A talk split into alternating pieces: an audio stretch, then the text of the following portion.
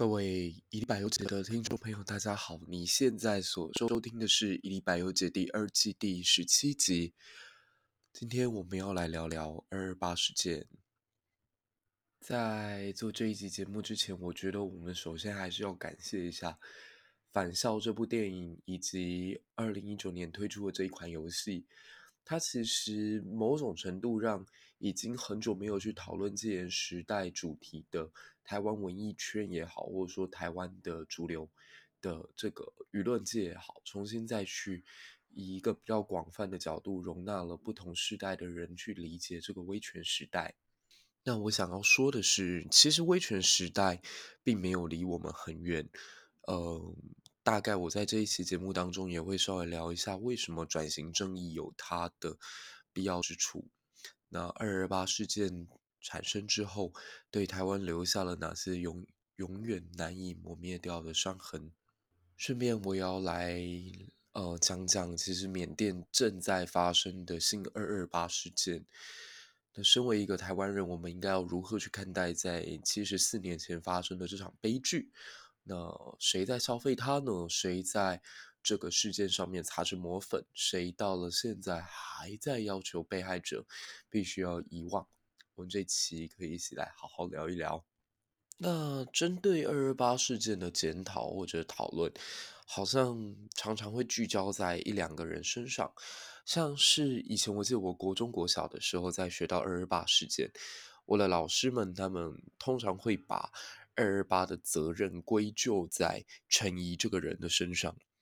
就当时看来，陈仪所领导的行政长官公署是罪魁祸首。如果没有他们控制不住物价，如果没有他们贪污腐败，如果没有他们军纪败坏，如果没有他们后来传递给蒋介石错误的讯息，其实是不会导致二二八事件到后来演变成一场清乡大屠杀的。所以我们可以看到，在以前的课本或者是教室里头，通常会呃把所有的停损点设定在陈仪身上。也就是说，国家当然有错，国家的暴力是不对的，中华民国政府要负担一定程度的责任，但是这个罪过大抵是在陈仪的身上。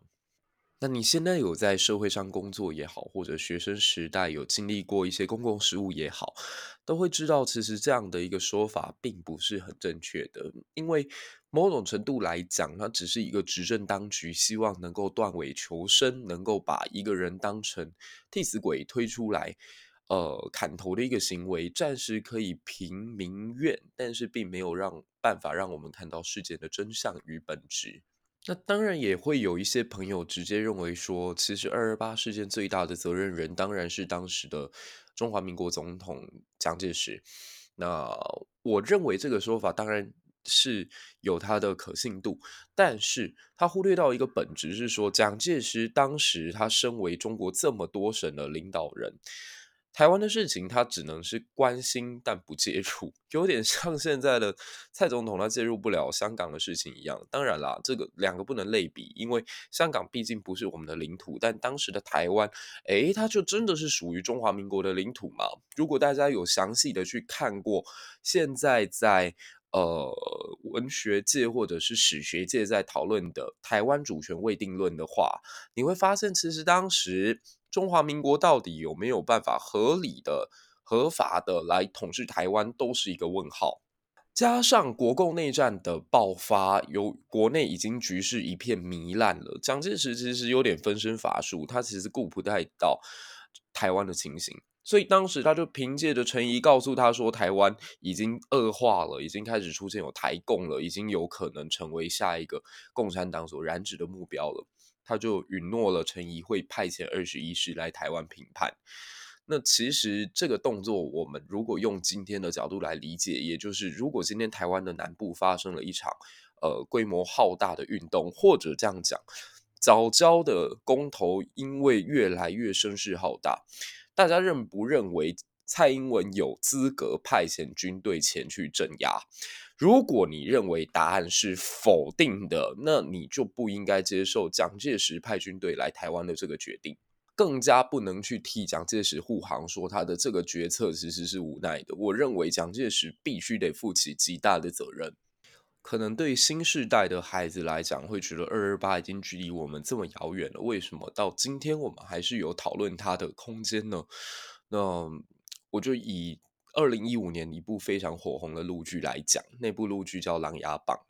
琅琊榜里头所强调的一个观念，就是无论事情已经过去多久，是非对错永远都非常的重要。无论要付出多大的代价，找出那个事件的真相，为了那些冤死的人，我们都必须要继续的努力，直到光明以及真相大白的那一天。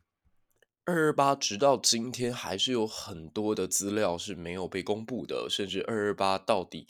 那一段时间之内，国府内部是怎么安排的？他们到底那些高层怎么思考的？或者是后来的清乡为什么这么严重？直到今天，呃，我必须得讲，事情都还没有大白。更何况，有一群在搞政治的人，其实在这上面去做了很多的模糊处理。甚至将二二八定调为是一个族群的冲突，是一个民族的仇恨，是台独立场者在抹黑中华民国的一个宣传。令我比较心寒的是，其实我个人很敬重的李敖，或者呃很多的外省的精英或者是文学家，也保持这样的一个态度。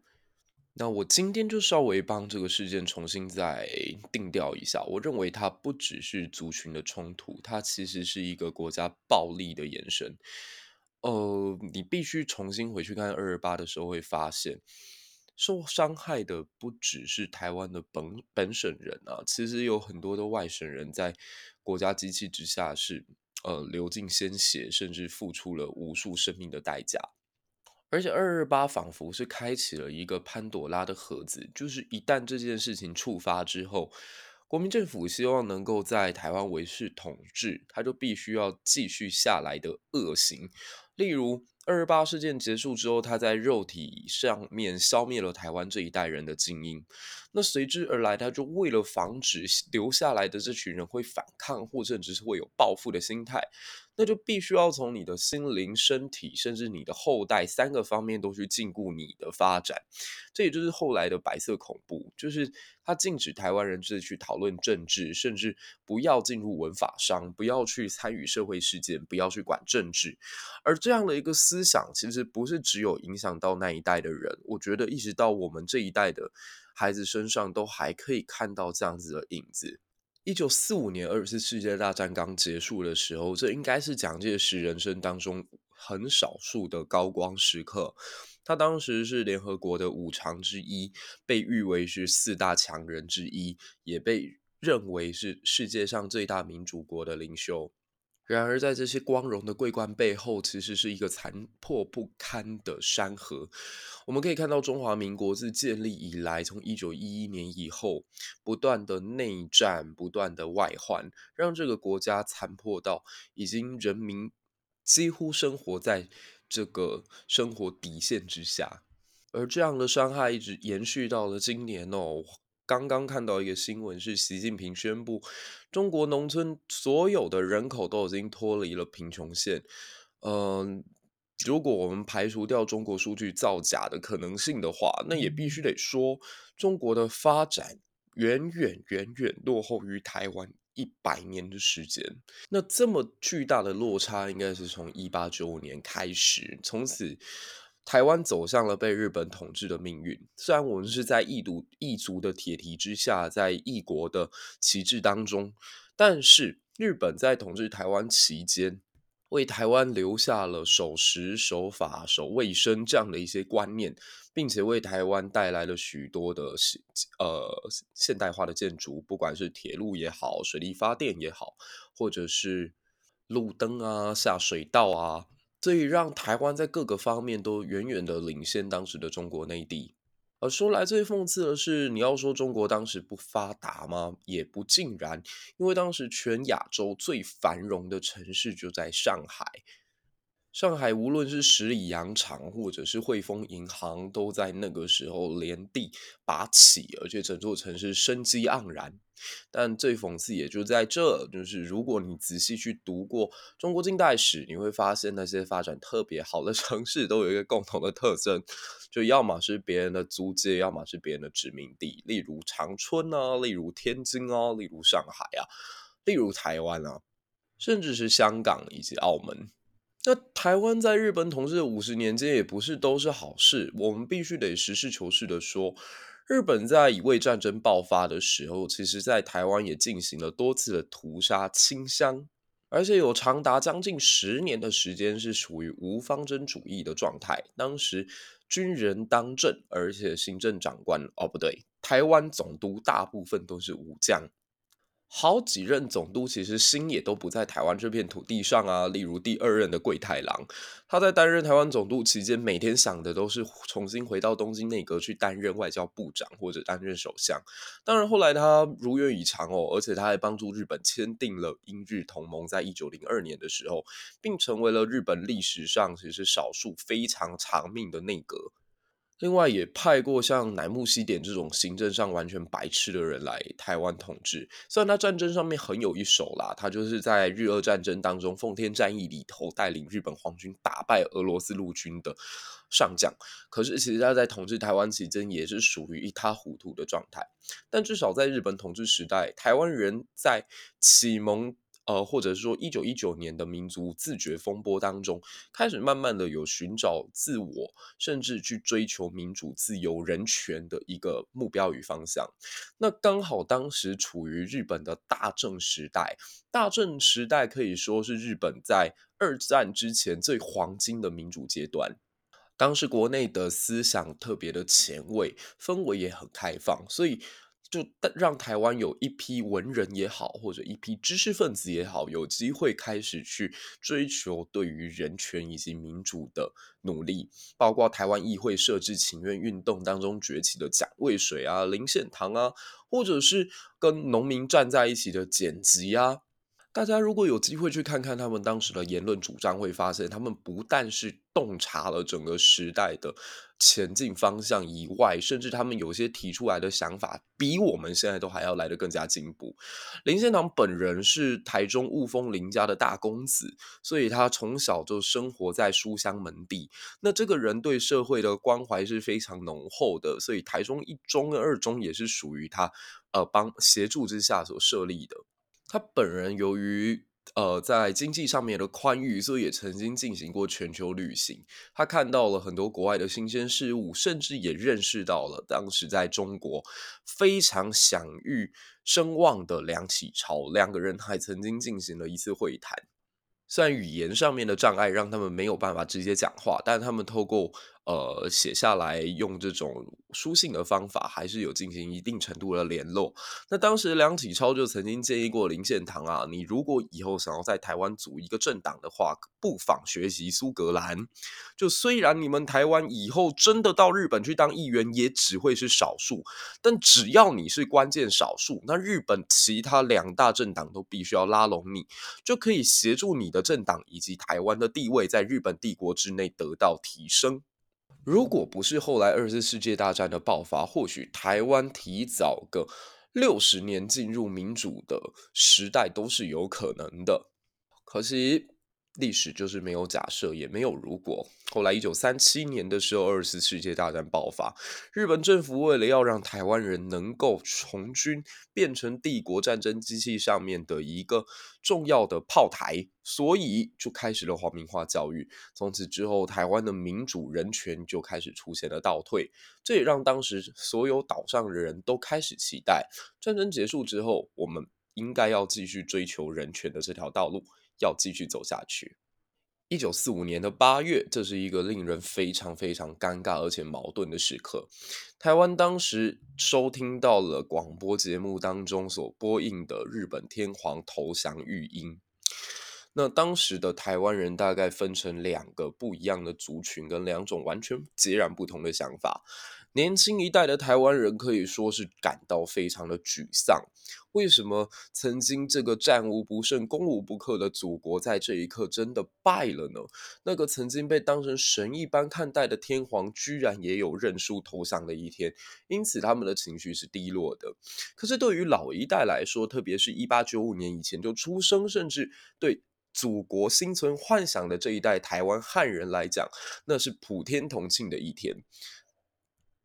台湾史上第一位哲学博士，东京帝国大学主修东方哲学、善扬阳明学说的林茂生。就是这位台大文学院的代理院长哦，他在这个时候还写过一首喜赋七言律诗，来抒发他内心对于台湾光复的惊喜。他说：“一生何以爱云收，万里河山返地州。也是天骄世善战，哪知麟凤有良胄。痛心汉土三千日，孤愤楚囚五十秋。从此南冠心脱却，残年尽可复咸甌。”简而言之，要重新回到王室的手上了。我们终于要重归自己祖国的怀抱了。当时，部分台湾老一辈的汉人以及一些文学家都感到非常的开心。一九四五年的九月一日，重庆方面宣布台湾成立行政长官公署，并由陈仪担任第一任的行政长官。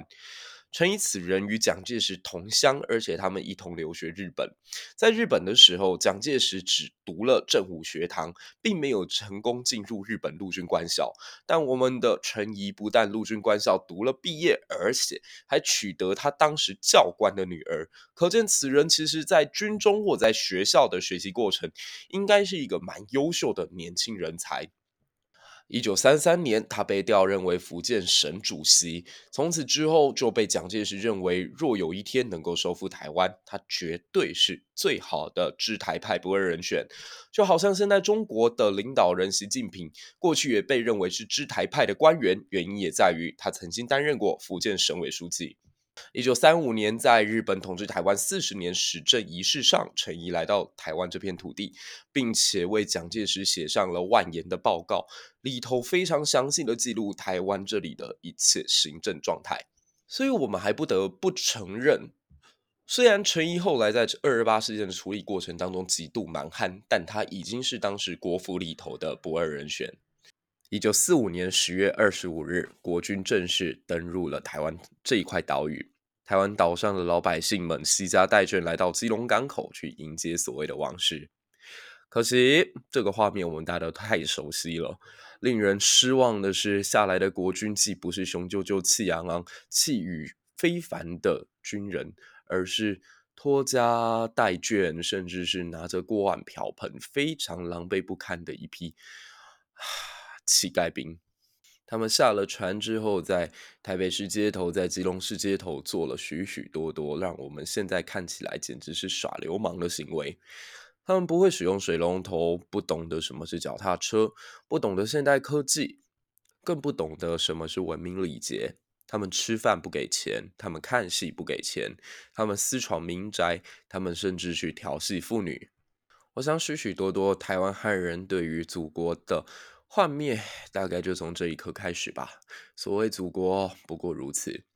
但这群所谓的外省兵为什么会表现得如此不堪呢？难道是因为他们真的素质低落，或资质跟不上台湾人的水平吗？倒也不是。如果我们重新回看民国建立之后的中国史，你会发现这是刚好最受不到教育，也完全没有办法享受国家现代化带来任何利益的一代人，他们的人生假设是一九二五年诞生吧，我们就看看这个时候的中国发生了哪些事情。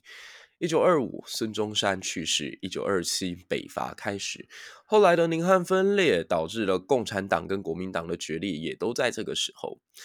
没有多久，北伐成功，却在隔年由于分赃不均，又立刻展开了中原大战。这段时间虽然号称是十年的黄金发展时期，可是国共内战正如火如荼的在整个中国南北发生。在东北角的这块非常富饶的土地上，也发生了日本军入侵的九一八事变。随后，立刻发生的就是日本的侵华战争。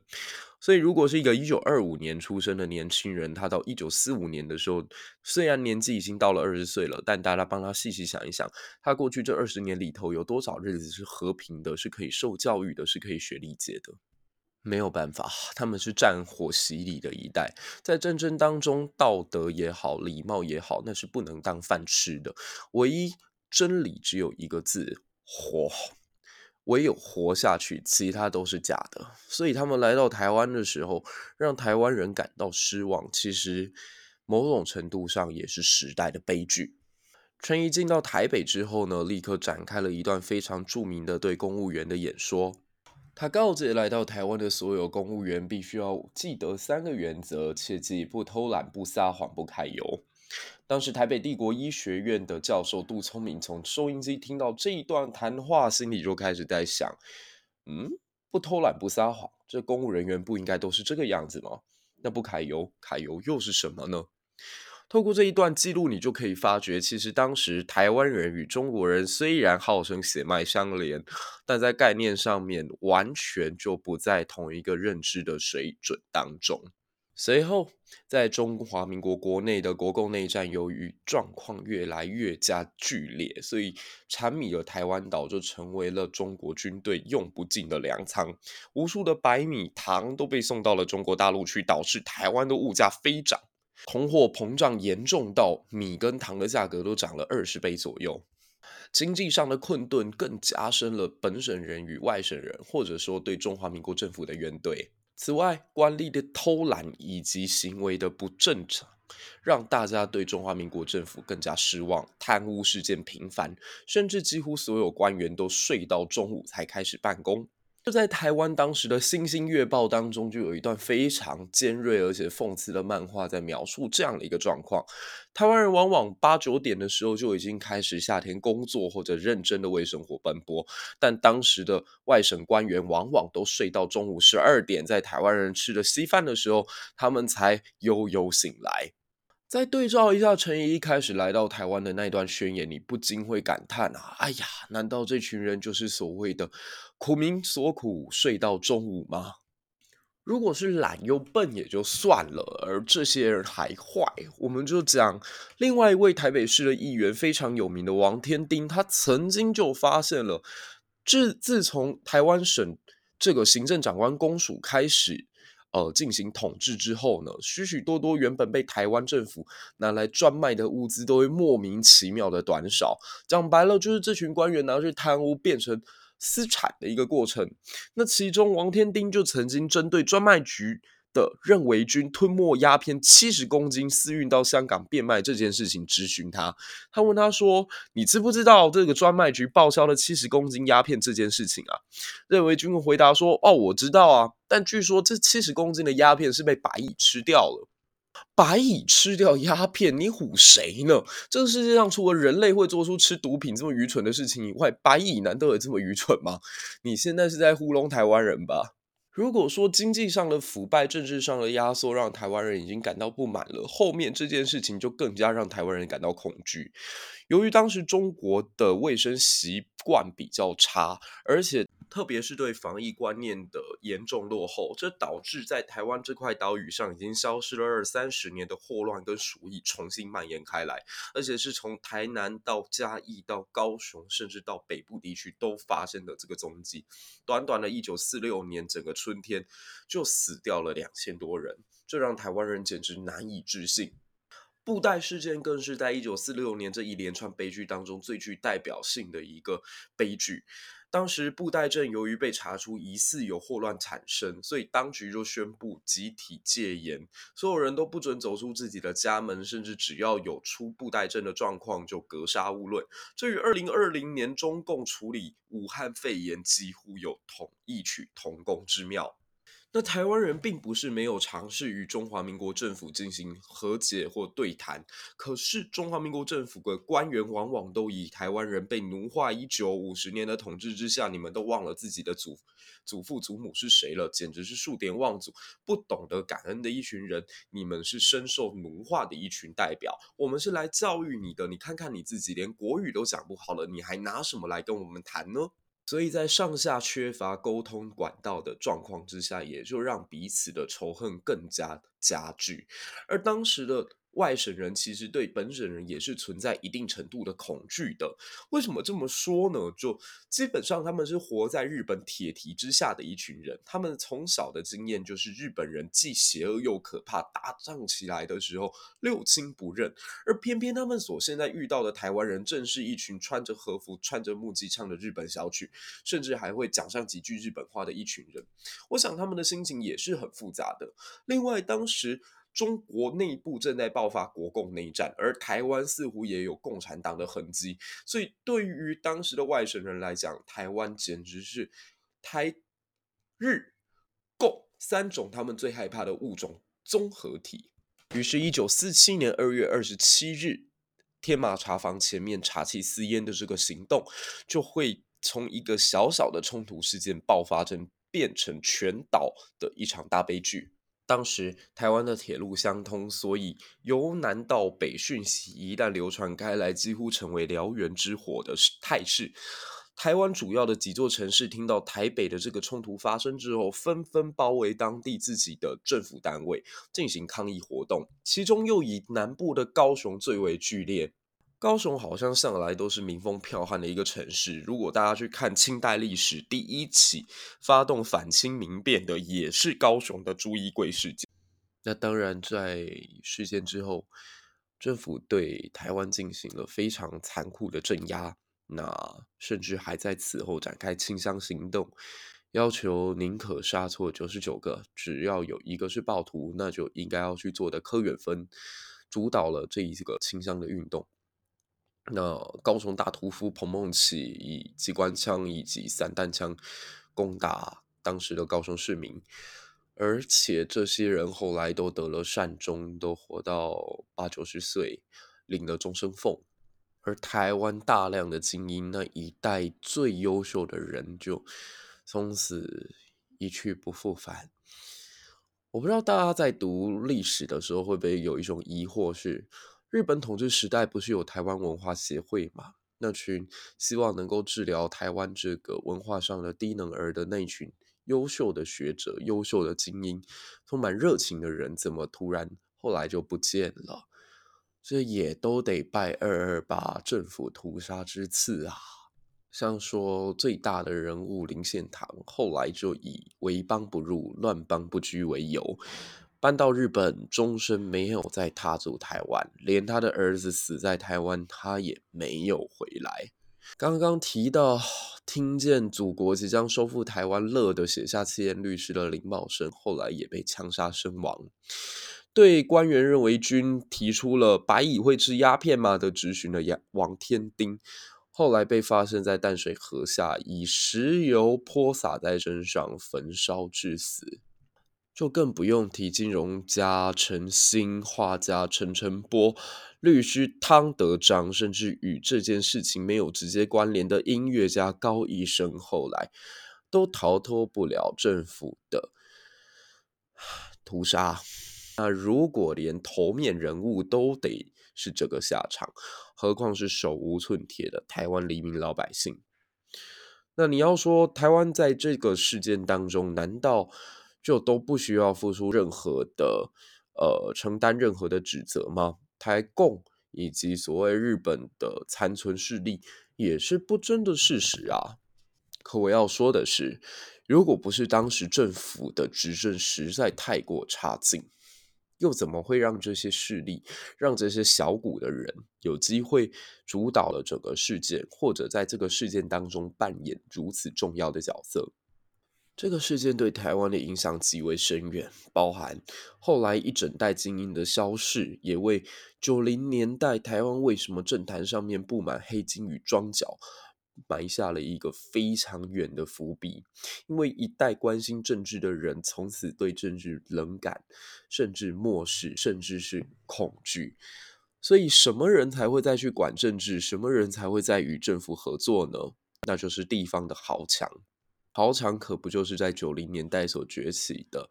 被媒体指斥为黑金政治的这群人吗？非常有意思的是，后来第一部台湾的电影敢去谈及二二八事件的是侯孝贤的《悲情城市》。侯孝贤本身是一位外省人，但他却有足够的关怀去重新谈及这一个被视作禁忌的话题，而且在一九八九年十月上映之后大获市场的好评，可能也刚好是一个历史的转折点吧。我们都知道，在那一年的六月，北京发生了一场屠杀学生的六四天安门事件。很多时候，我们研究历史或回望这段过去，都会有一种假设：是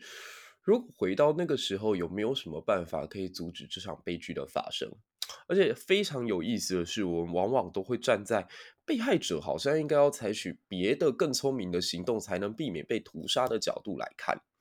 所以我前一阵子在网络上与王丹聊及此事的时候，就听听到有很多人质询他：你当年如果回到天安门前，你是否应该要劝学生早一点退场？这样就可以避免数万条的性命、数万张年轻的脸庞就这么在天安门前消失掉。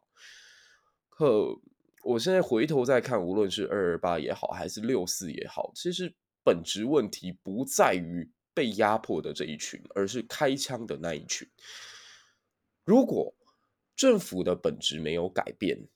如果他们选择与人民对谈的角度仍然是拿着枪抵着你的脖子，逼迫着你先认完错才能跟我谈，这样的角度来看，那又怎么可能？因为他们当时做了什么稍微明智或理性一点的举措，就阻止后来的悲剧发生？我们还是回到二二八，当时在高雄曾经有一群士绅组成了和平协调委员会，想要去跟市政府官员，甚至是跟彭孟熙进行谈判。就在他们被关在高雄市的市政府底下的办公室的时候，有一位绅士，他拿着一条白色的手帕，挥舞着，告诉大家：只要大家拿着这个，市政府绝对不会为难我们。黑不代志啦，话才刚说完。所有的机关枪就架好，对着里面手无寸铁的人们，残忍的下达了发射的命令。我要说的是什么？这群人他们够理智吧？他们是地方头面人物吧？他们是士绅吧？他们手无寸铁吧？可在一个独裁专制，甚至以牺牲人民血来换取自己地位稳固的政府面前，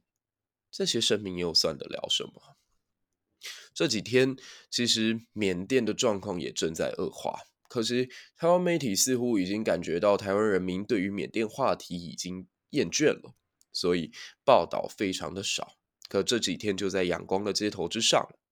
仿佛七十年前曾经发生在台湾的二八事件，正完美的复制贴上在这个多灾多难的国家。我希望大家能够多发挥自己的人文关怀，去看看这一个东南亚的国家。他们正在发生什么？我们身为一个台湾人，又可以用什么样的方法来协助他们？最后，我也想要嗯勉励一下现在正在受苦受难的这些国家，无论是香港、新疆、西藏，或者是缅甸。其实黎明之前的黑暗总是特别特别漫长而阴冷的。如果现在有一台时光机，让我们回到一九八零年代初期的台湾，我想。也很少人会知道，其实我们距离解严就只差那么一两一两步而已。或许现在你们正在面临的痛苦，也是黎明前最后的考验。希望天佑民主，天佑台湾，天佑缅甸，天佑自由。台湾人不要忘了，我们现在所享受的一切民主自由。都是无数前辈鲜血所帮我们留下来的，争取到的，它不是没有代价从天而降或任何人施舍给我们的。好啦，祝愿这个世界越来越好，祝愿二二八的悲剧不要再发生于任何一片土地之上。